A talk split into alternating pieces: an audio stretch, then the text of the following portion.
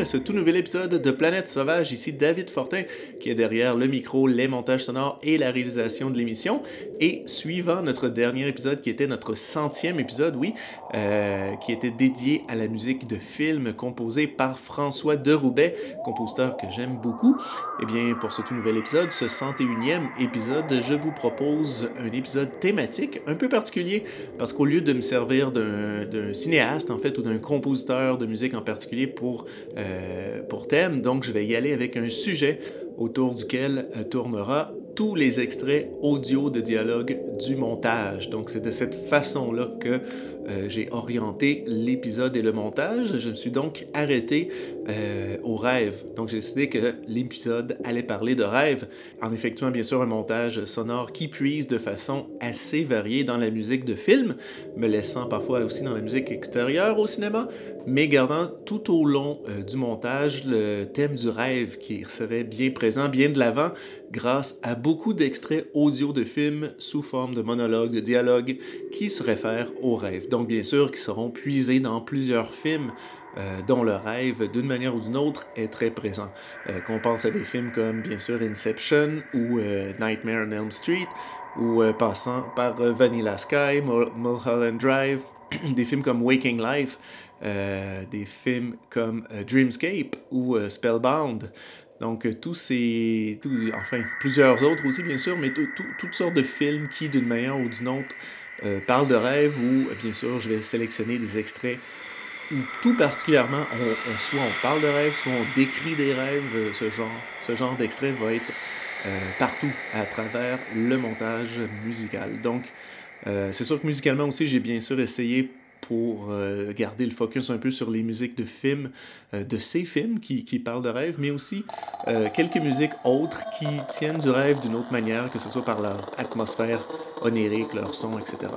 Donc, contrairement peut-être à beaucoup d'autres épisodes où je vous reviens pour dire un peu tout ce qu'on a entendu, revenir sur les, titres musicaux, les compositeurs, les, les extraits de films qu'on a entendus, etc. je ne le ferai pas pour cette fois-ci.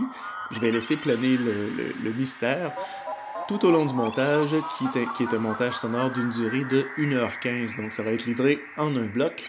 Donc sans plus tarder, installez-vous confortablement dans votre lit, fermez la lumière, ajustez bien votre casque d'écoute et montez le volume, car l'épisode sur les rêves de Planète Sauvage s'amorce à l'instant.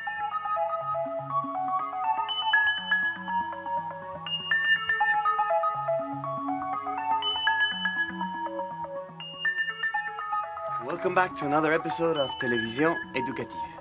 Tonight, I'll show you how dreams are prepared.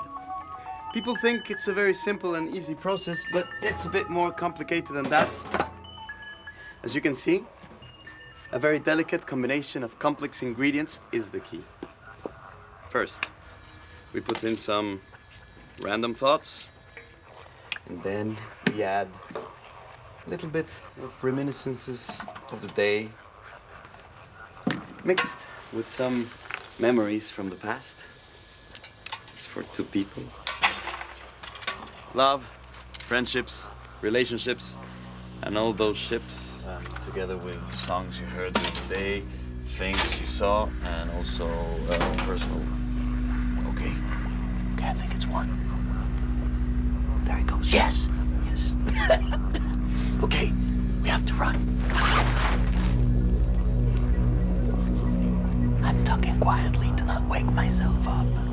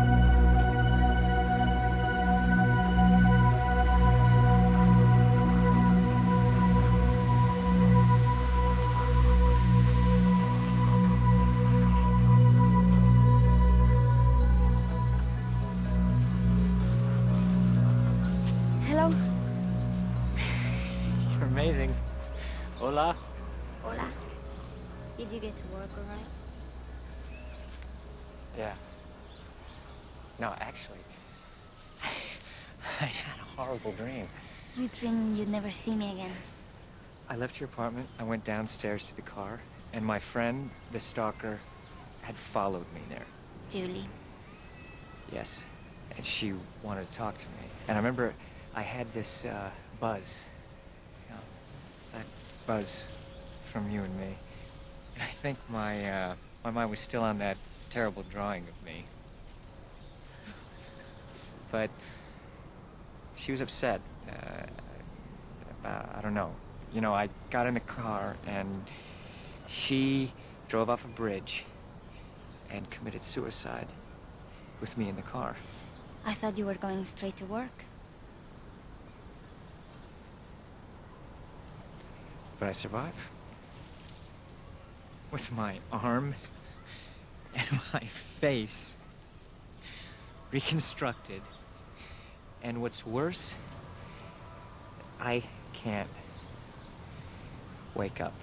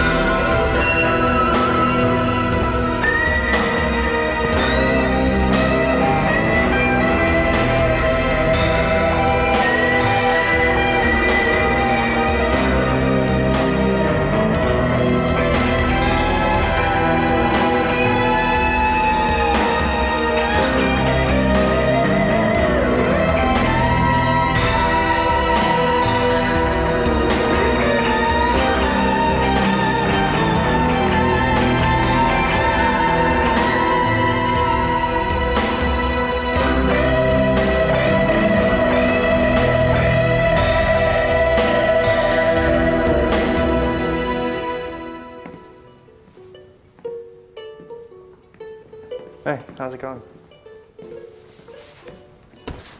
You know, they say that dreams are real only as long as they last. Couldn't you say the same thing about life?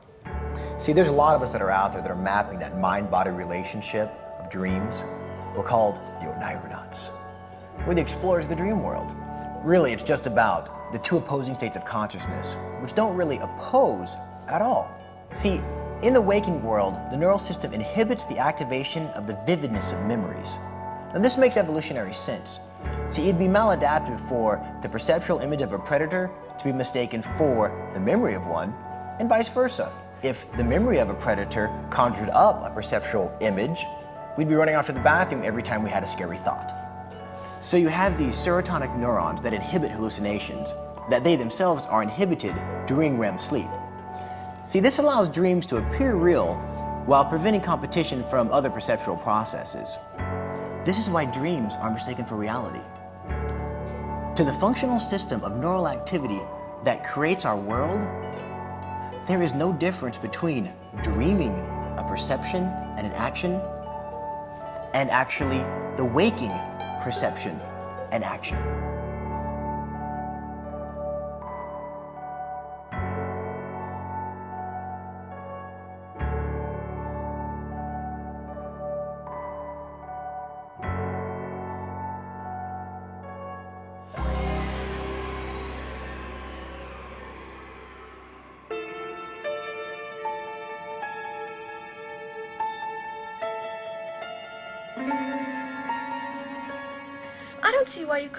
Me a pill to keep me from dreaming. Everyone's got to dream, young lady. If you don't dream, you go. Okay, all set? No. Please, Nancy. Trust us. It's not you I don't trust. It's just.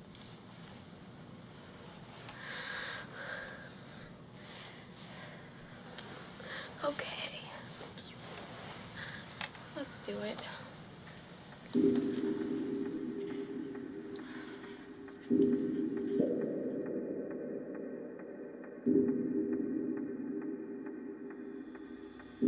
standing on an embankment. I'm very high up. I'm looking down on a landscape, on, on a vast landscape. It, it's all dry. It's a scene that one would never see or never has seen in one's life. It looks like the moon because it's all dried up. It's a very funny red. It's like the moon. It was the atmosphere, it was the air, the freshness of it all. And as I looked, I could see the mountains. They seemed to be around me and yet far from me, as though I was somewhere that was so high and so very fresh, a freshness that I've never felt before. It Seemed to be in a foreign country. And in the distance, a black cliff. A big towering black cliff. The scene is always sort of rather grey and uh, dark, misty. And then the sun began to come up over the mountain. So the sun began to rise. And instead of being mist and fog, there was a most glorious sunshine and a beautiful sea. And um, I saw this very deep blue sky. And uh, these beautiful white clouds, they weren't rain clouds. Beautiful white clouds were mounting mounting and mounting. And that was the whole scenery. Yeah, it's a scene that one would never see or never has seen in one's life.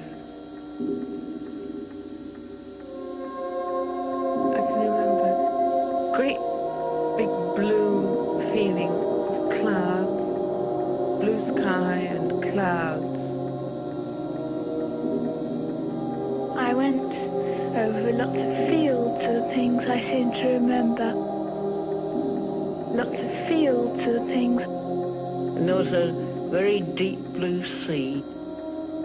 I could hear this voice.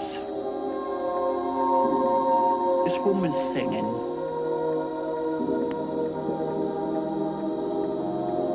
I couldn't hear what she was singing. It was a foreign voice. But her words were clear, although I couldn't speak the language, the language that she was singing. Her words were clear.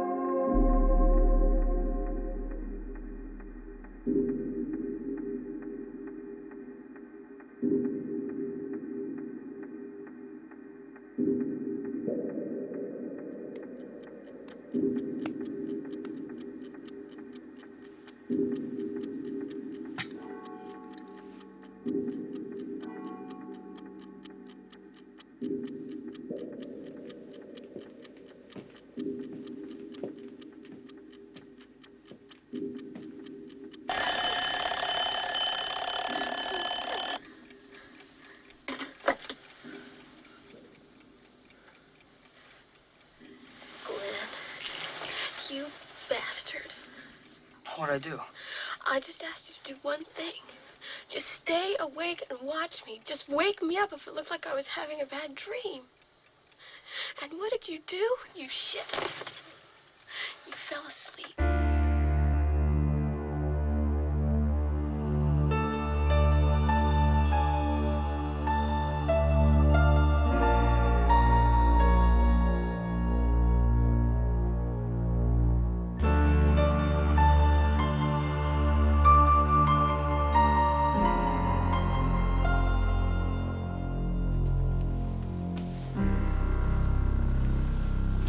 T'arrive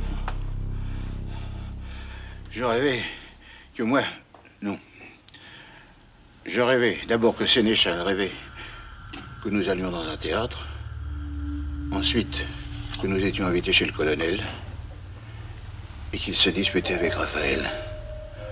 Oh, tu es trop bête. Allons, dors.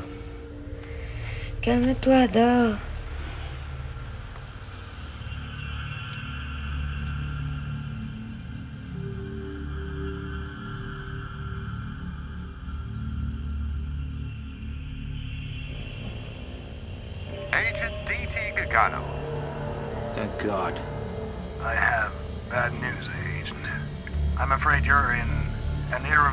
Coma. We can't wake you up. What? What the hell, Commandant? What you're experiencing is the last traces of your mental activity.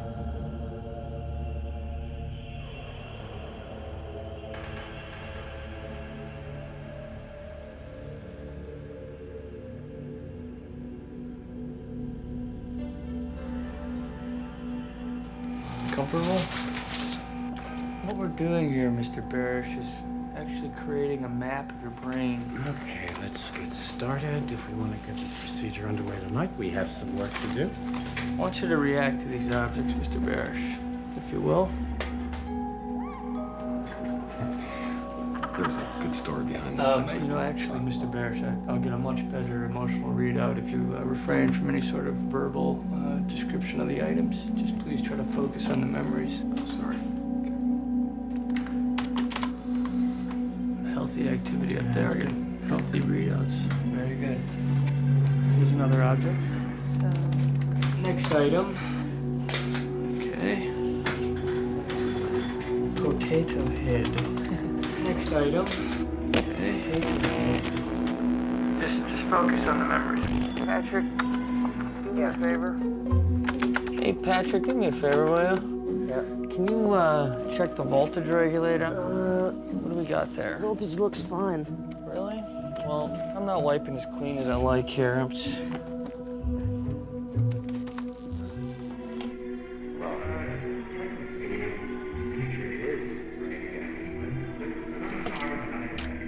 Check the uh, check the connections, please. Oh, there you are.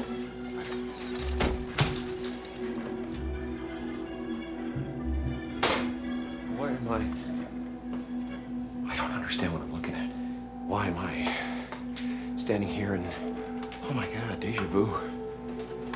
Deja vu. This is so. We should get started if we want to get the procedure underway tonight. We have some work to do. I mean, my hair already hurt. I suppose so. Uh, yes, this is about right. This is what it. This is what it would look like. Very good. We'll dispose of these mementos when we're done here. That way you won't be confused later by their unexplainable presence in your home. Ah, there we go. Patrick? Yeah. Patrick? Patrick. Why are there so many wires? Does that help? Are you sure you set that thing up properly? How's that? How are you today, Mr. Barry? There we are, Mr. Barrett. All right, that's better. I don't know if I like this. I think I might try this then. We're almost done now. Journal will be invaluable. I met tonight, one tonight. I met someone tonight, oh Christ. I don't know what to do. Her name is Clementine and she's amazing. I don't know her name, Clementine. Whoa, whoa, whoa, Jesus. Come on, come on, careful. Come on, what? Just step back. Just take it easy.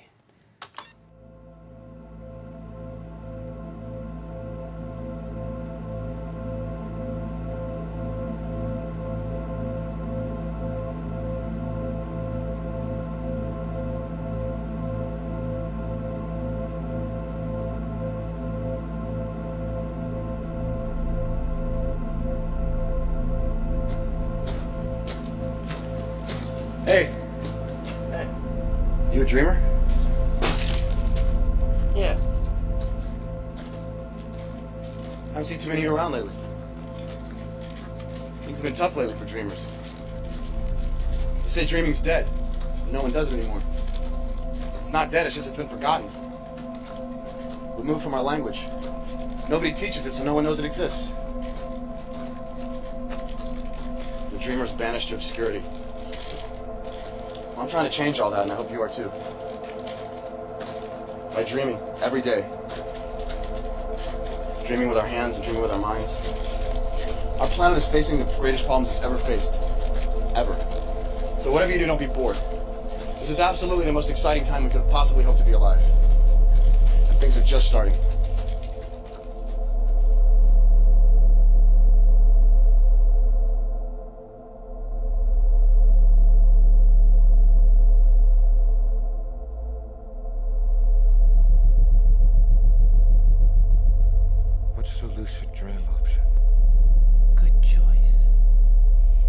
Lucid dream is Life Extension's newest option.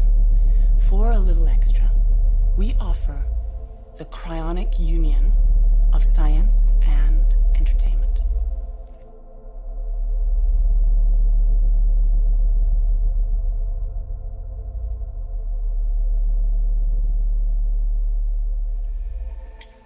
I can't make out just what sort of a place it was.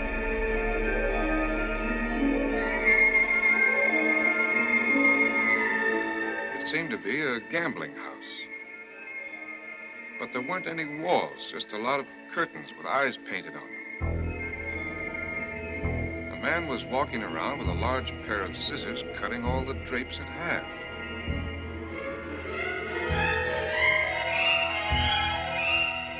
And then a girl came in with hardly anything on and started walking around the gambling room kissing everybody. She came to my table first. Did you recognize this kissing bug? I'm afraid she looked a little like Constance. Uh-huh. This is plain, ordinary wishful dreaming. Go on. I was sitting there playing cards with a man who had a beard. I was dealing to him, and I turned up a seven of clubs.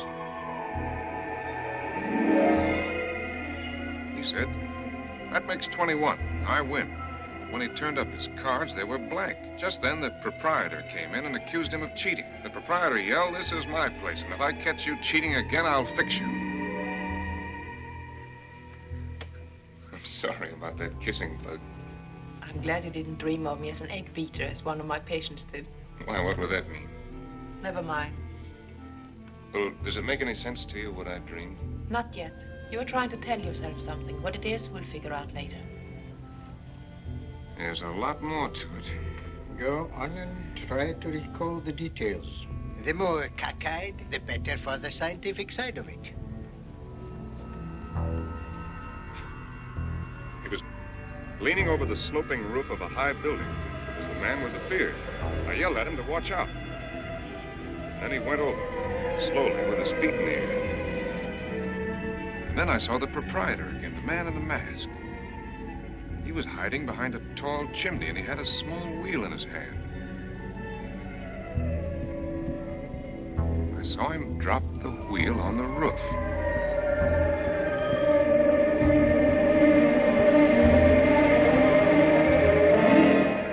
Suddenly, I was running. Then I heard something beating over my head. It was a great pair of wings. The wings chased me and almost caught up with me when I came to the bottom of the hill. Must have escaped. I don't remember. That's all there was. I woke up and saw Dr. Brulov. Have some coffee. Thanks.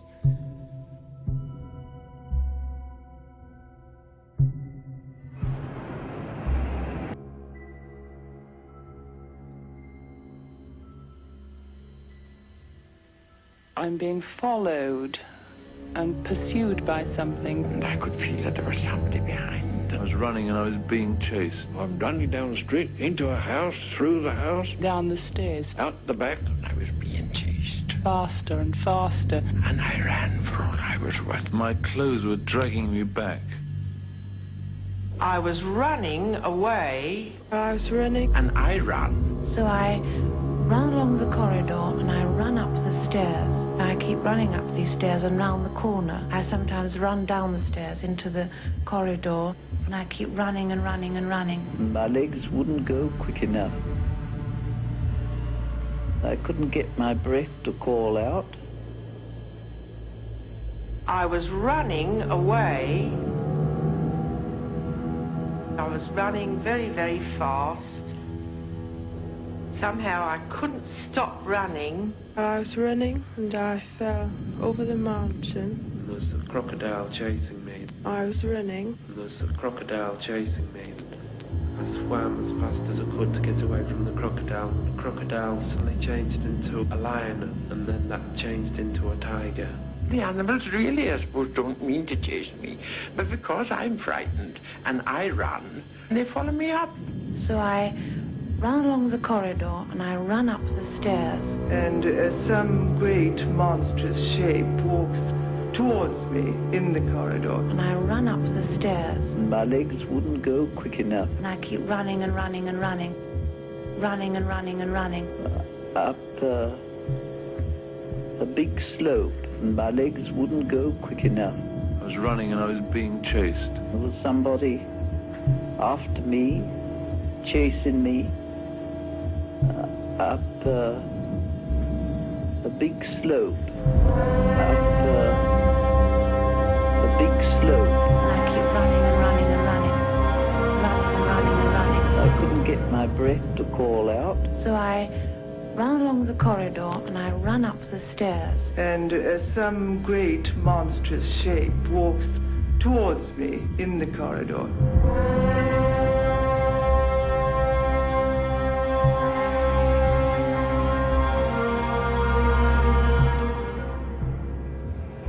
Down the street, into a house, through the house, out the back, over the somebody.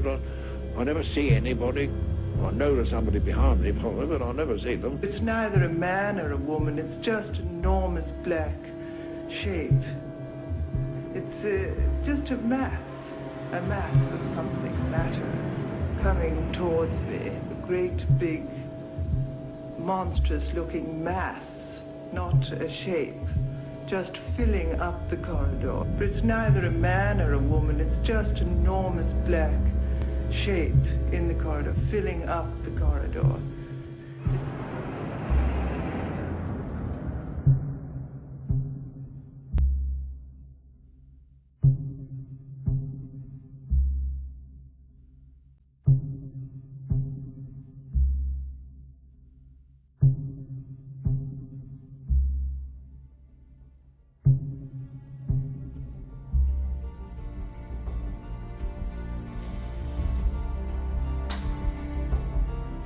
Say we only use a fraction of our brain's true potential. Now, that's when we're awake. When we're asleep, our mind can do almost anything. Such as? Well, imagine you're designing a building, right? You consciously create each aspect. But sometimes it feels like it's almost creating itself, if you know what I mean. Yeah. yeah. Like I'm discovering it. Genuine inspiration, right? Mm-hmm. Now, in a dream, our mind continuously does this. We create and perceive our world simultaneously, and our mind does this so well that we don't even know what's happening.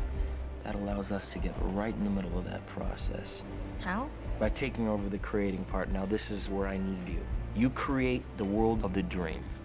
We bring the subject into that dream, and they fill it with their subconscious. How could I ever acquire enough detail to make them think that it's reality? Well, dreams, they feel real while we're in them, right? It's only when we wake up that we realize something was actually strange.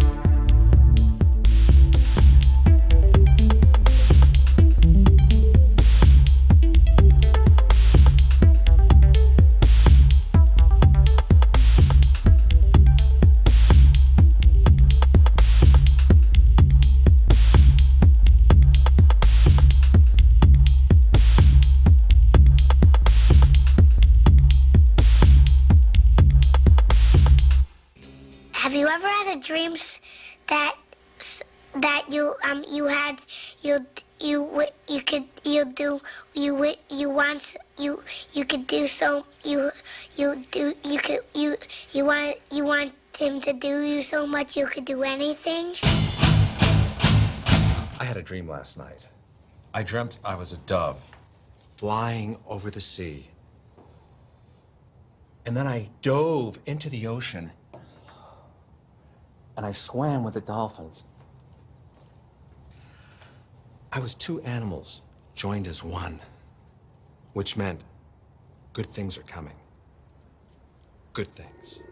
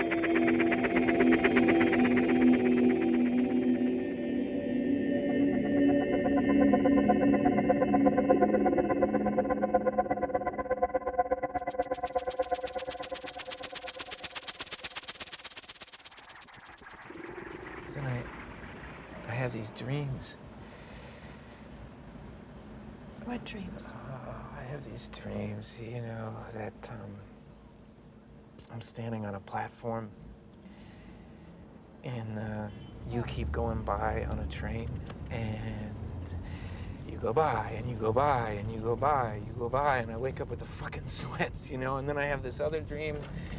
Oh, where you're pregnant in bed beside me naked, and I want so badly to touch you, but you tell me not to, and then you look away, and and I, I, I, I touch you anyway, right on your ankle, and your skin is so soft that I wake up in sobs, all right? And my wife is sitting there looking at me, and I feel like I'm a million miles from her, and I know that there's something wrong, you know, that I, I that I can't keep living like this, that there's got to be something more to love than commitment. But then I think that I might have given up uh, on the whole idea of romantic love, that I, I might have put it to bed that, that day when you weren't there.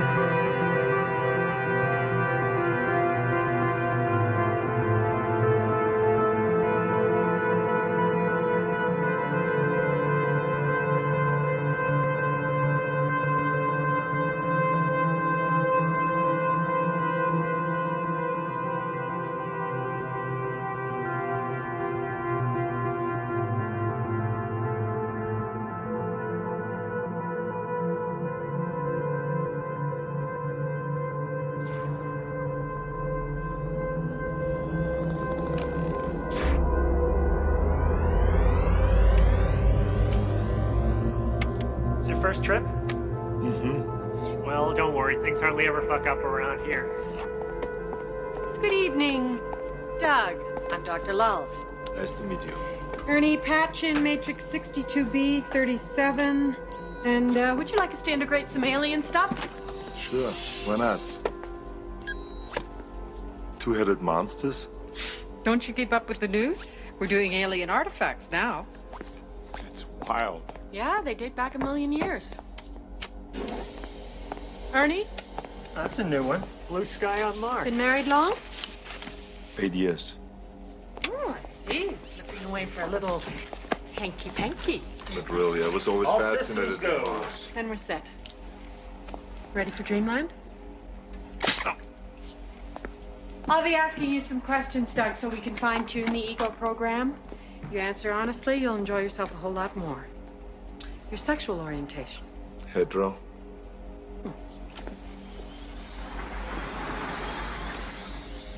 So, how do you like your women? Blonde, brunette, redhead? Brunette.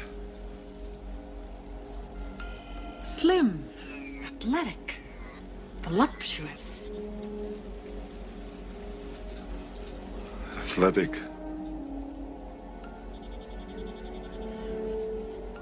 Demure, aggressive, sleazy. Be honest. Sleazy.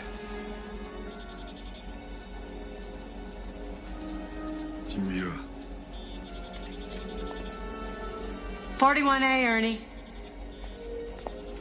Oh boy, is he gonna have a wild time. He's not gonna want to come back. Oh, that's for sure.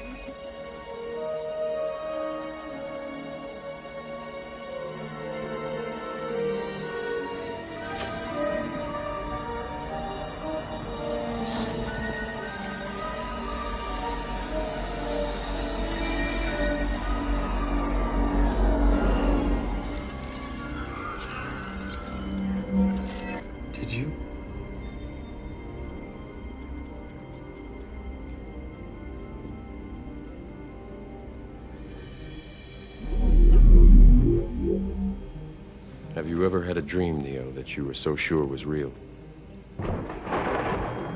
What if you were unable to wake from that dream? How would you know the difference between the dream world and the real world? This can't be. Be what? Be real? It's going into replication. APOC? Still nothing.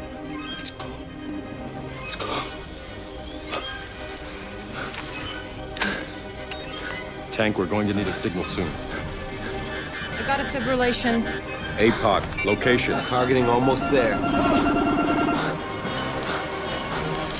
He's going into arrest. Lock, I got him. Now, Tank, now.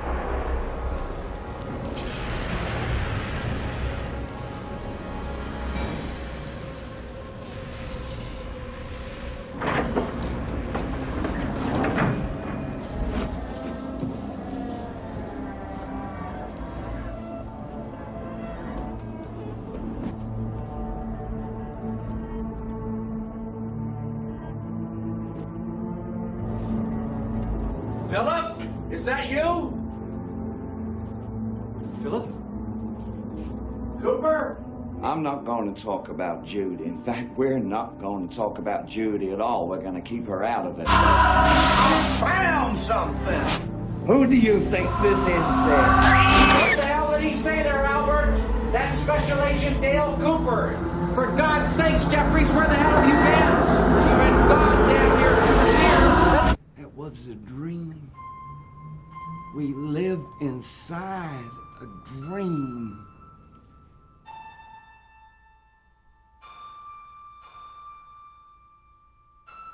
I catch dreams.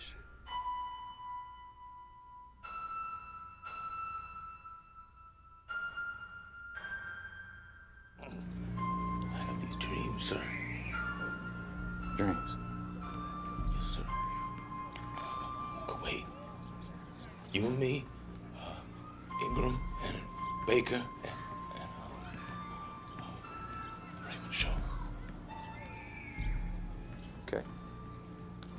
See, I remember it happened like you just said, and then I don't. Well, we had it pretty rough over there. A long time ago, memory shift. What, do, do, do you have dreams, sir? Everybody has dreams. No, not these.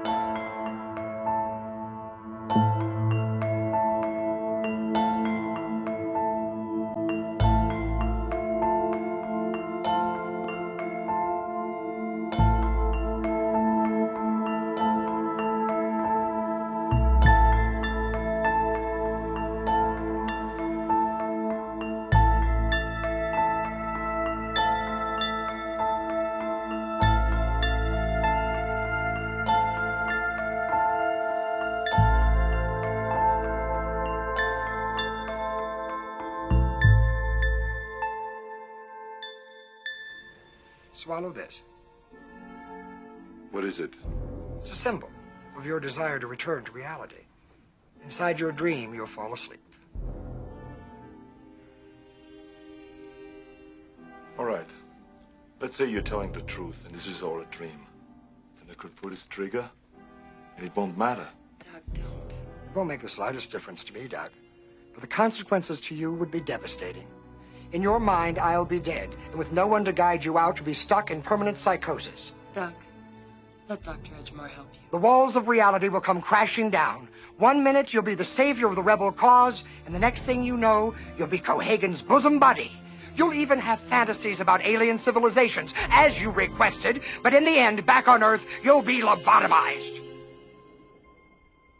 So get a grip on yourself, Doug, and put down that gun.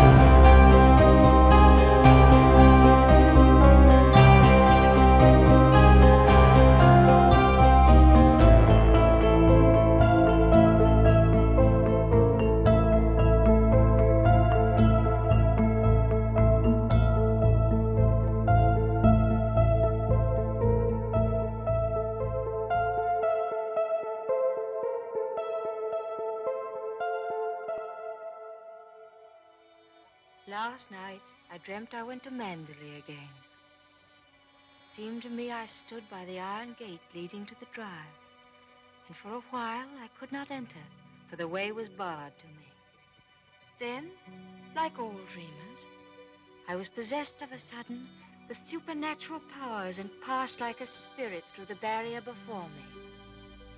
The drive wound away in front of me, twisting and turning as it had always done. But as I advanced, I was aware that a change had come upon it. Nature had come into her own again, and little by little had encroached upon the drive with long, tenacious fingers. On and on wound the poor thread that had once been our drive. And finally, there was Manderley. Manderley, secretive and silent.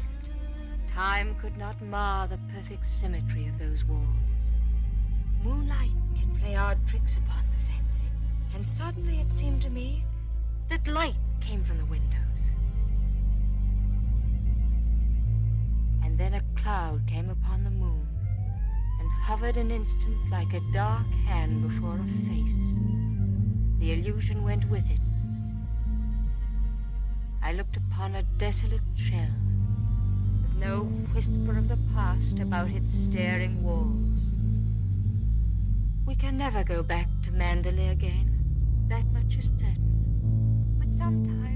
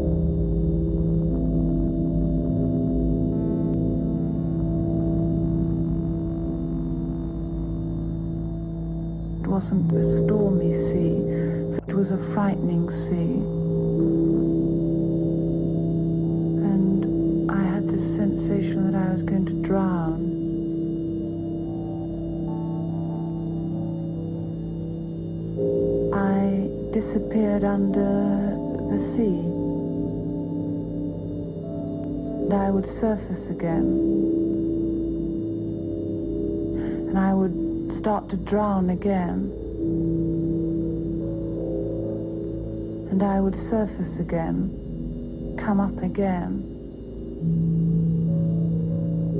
Then I would go down into the water, and I had this sensation that I was going to drown.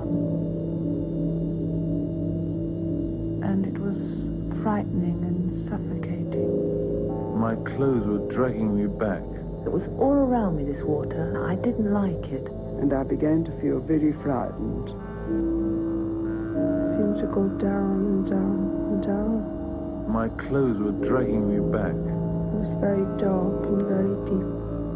The sea is very deep. I seem to be drowning. I am going to drown. And I thought, well, it's no use trying to think I'm not uh, going to drown. I am going to drown. And it was frightening and suffocating. No reflection in the water. I was in the water. And it was a feeling as though the water was coming towards me. And I began to feel very frightened. And being that I can't swim and afraid of water, it seemed a greater fear. And then I would go down into the water, and the sea seemed vast, and there weren't many waves. It wasn't a stormy sea, but it was a frightening sea. And they were sort of bluey colours, bluey green colours. And it was all colours like the rainbow, as if there was a light shining behind it. And then I would shout and say, I won't do it, I won't do it. And I would surface again. I saw a cloud of spray. Rising high up into the air, and it was all colours like the rainbow as if there was a light shining behind it. I saw a cloud of spray, and I had this sensation that I was going to drown. And I would surface again, and I would start to drown again, and I would surface again, come up again. Then I would, and I would surface again, and I would surface again and I would surface again. And I would surface again. And I would surface again. And I would surface again.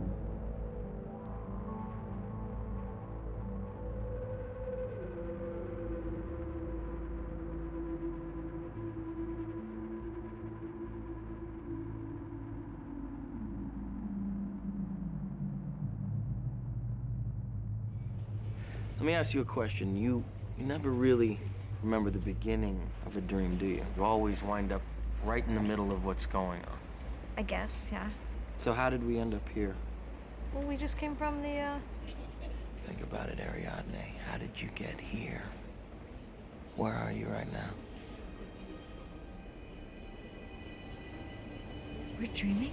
You're actually in the middle of the workshop right now, sleeping. This is your first lesson in shared dreaming. Stay calm.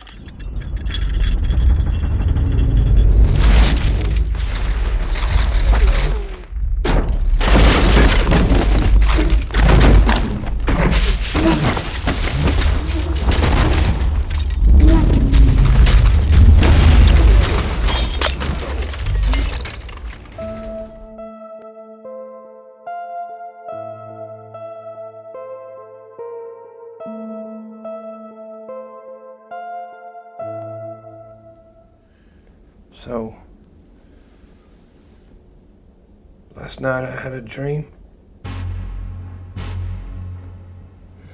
And I met a girl and I fell in love, and it was the most real thing I've ever experienced in my life. And when I woke up this morning,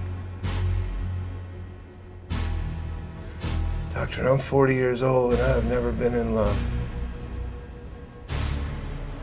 When I woke up this morning, it was just as real as me here. I need you to teach me this lucid dreaming stuff. I have to go back and I have to find her. Tonight. Because every minute that I'm not with her,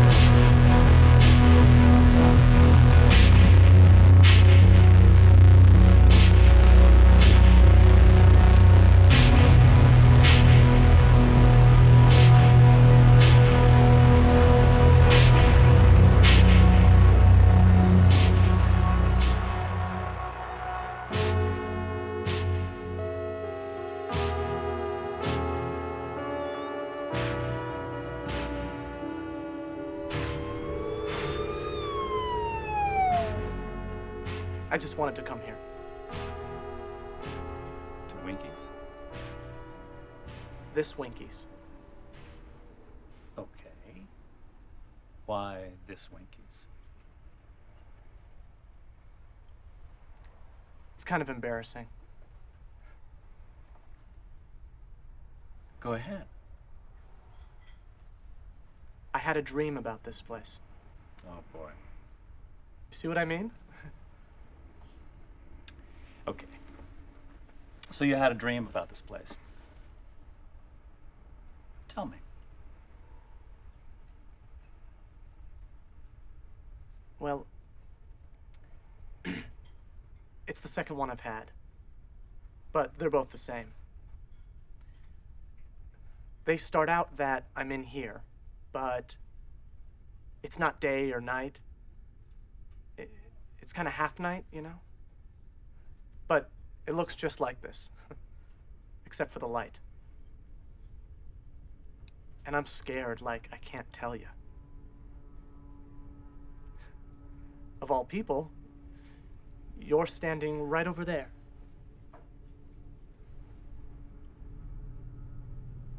By that counter. You're in both dreams. And you're scared. I get even more frightened when I see how afraid you are, and then I realize what it is. There's a man in back of this place. He's the one who's doing it. I can see him through the wall. I can see his face.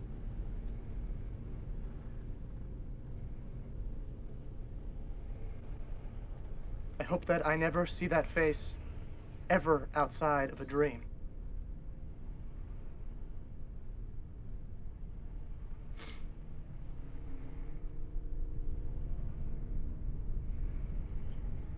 That's it.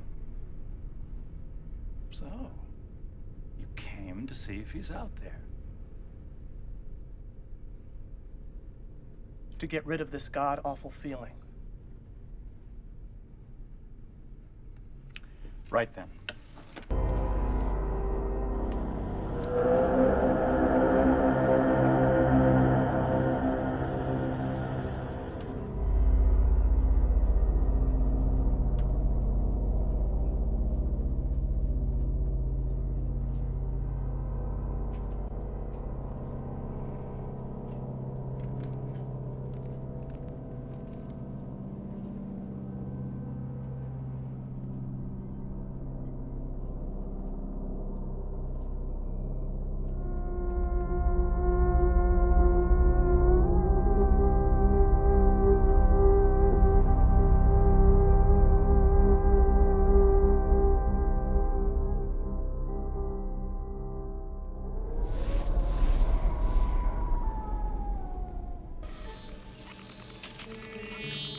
Hardy should be entering REM state shortly.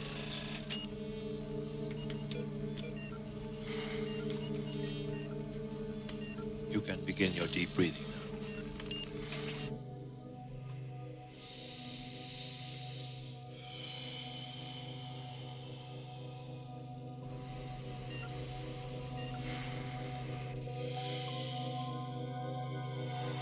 Hardy has entered REM now. How is Alex? Emitting a good regular alpha wave pattern.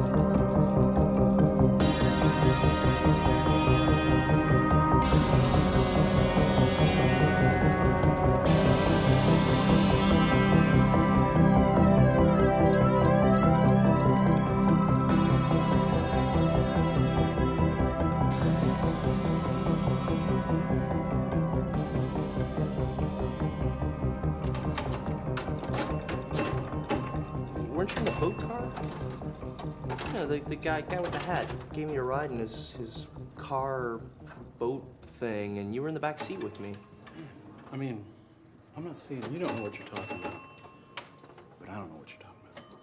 Well, see, you guys let me off at this like, really specific spot that you gave him directions to let me off at. I get out, ended up getting hit by a car, but then I just woke up because I was dreaming.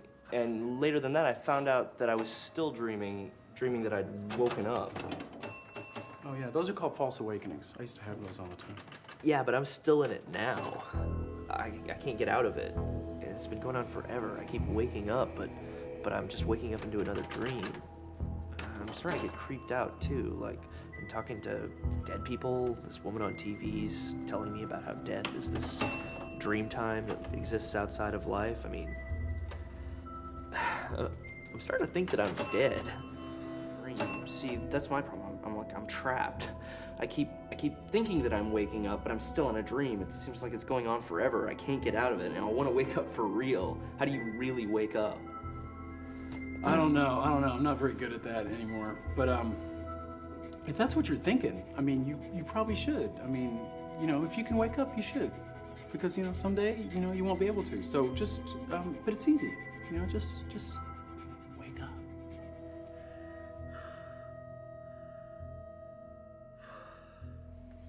You okay, Tina? Just a dream, Ma.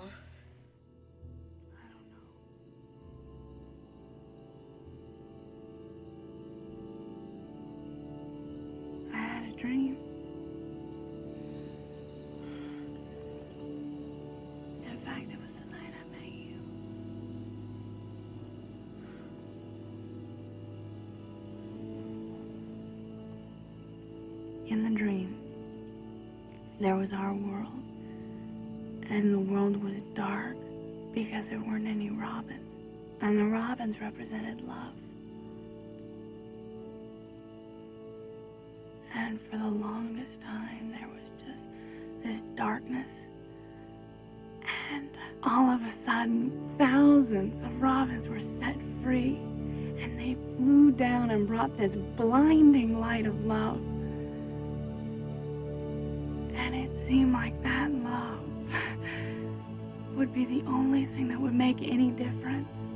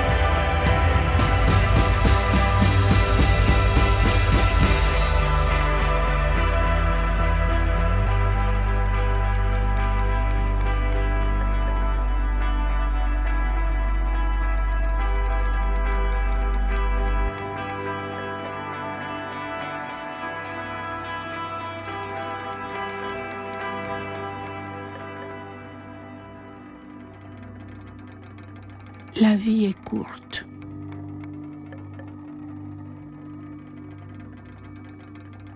Il faut continuer de rêver.